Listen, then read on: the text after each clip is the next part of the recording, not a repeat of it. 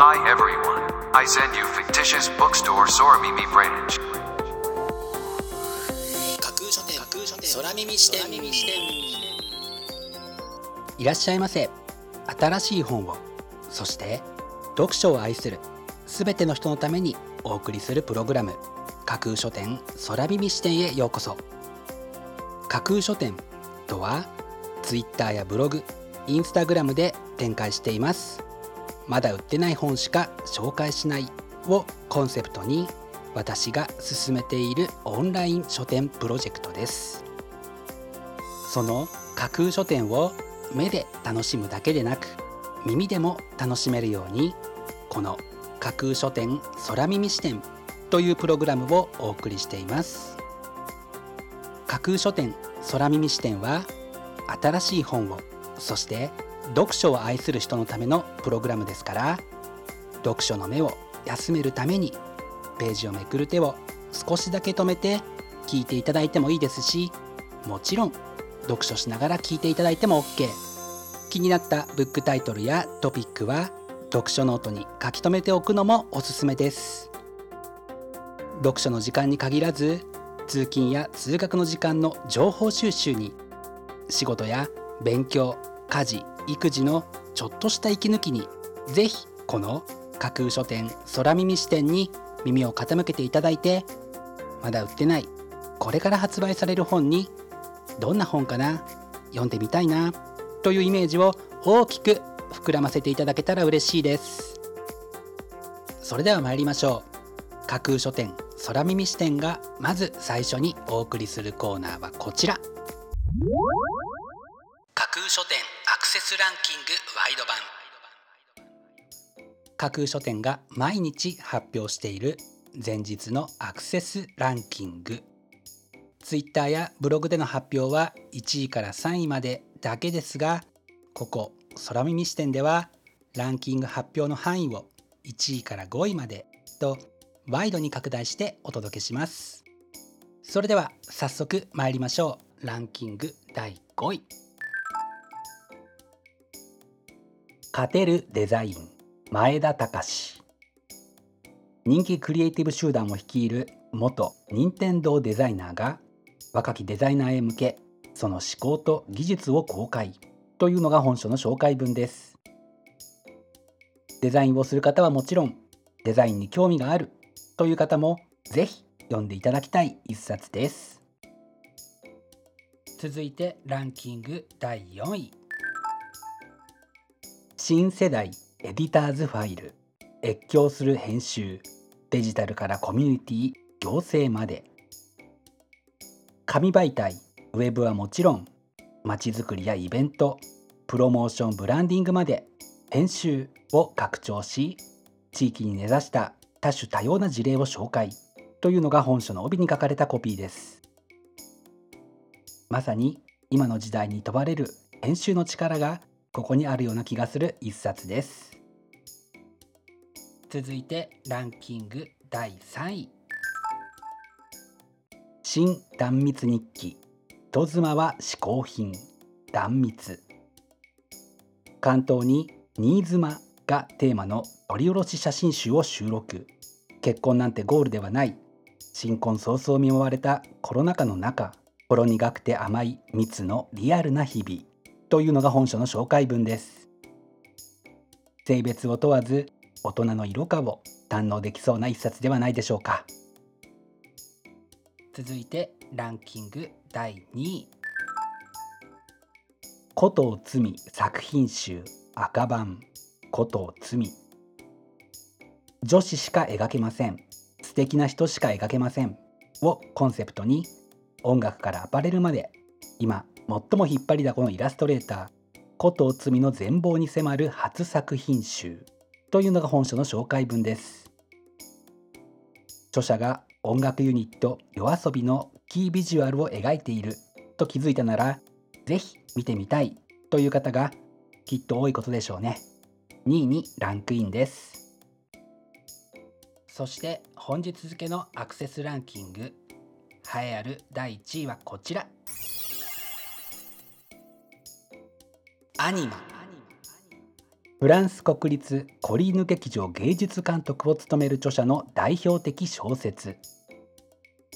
短いタイトルと大胆な色使いの書影は幼少期をレバノンで過ごした著者の記憶の壮絶さを印象的に表しており多くの方の興味を引きつけて見事にランキング1位に輝きました。本日のランキング1位になりましたワジディ・ムアワットさんの「アニマ」は川出処方新書から3月25日発売です。それでは本日のランキングをもう一度おさらいしましょう。第5位勝てるデザイン。第4位新世代エディターズファイル。第3位新断密日記。第2位古藤罪作品集赤版。そして第1位はアニマという結果でした。発売日までもう少し。ご予約はぜひお早めに。以上架空書店アクセスランキングワイド版でした。架空書店空耳視点。お送りしています架空書店空耳視点。続いてのコーナーは架空書店の中の人が選ぶ今日の一冊。このコーナーではランキングにこそ入らなかった本や架空書店でのご紹介のセレクトから漏れてしまった本発売日より前に発売されてしまって架空書店の掲げるコンセプトまだ売ってない本しか紹介しないに合致せず泣く泣くご紹介できなかった本についてお話ししていきます。本日架空書店の中の人が選んだ本はこちら。機嫌よくいれば大体のことはうまくいく。著者は50万人の悩みを聞いてきた89歳のシスター。こんな時だからこそ機嫌よく暮らそうと説く。もちろん不機嫌になってもいい。その時は素早くその感情に気づいて不機嫌の目を摘む。本書には今日から誰にでもできる機嫌よく生きるための小さな習慣ヒントが詰まっている。というのが本書の紹介文です。今日は幸いお天気もよくこんな素敵なブックタイトルを見つけたり Twitter でフォロワーさんの嬉しくなるようなツイートをいくつも目にすることができて私なりに機嫌よく過ごすことができましたこちらのブックタイトルは差し詰め機嫌を良くするための救急箱のような感じなんでしょうね。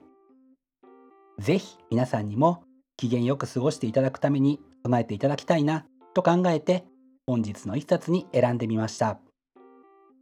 本日の中の人が選ぶ一冊でご紹介しました鈴木秀子さんの機嫌よくいれば大体のことはうまくいくは換気出版から3月16日発売です。ぜひご一読ください。以上架空書店の中の人が選ぶ今日の一冊でした。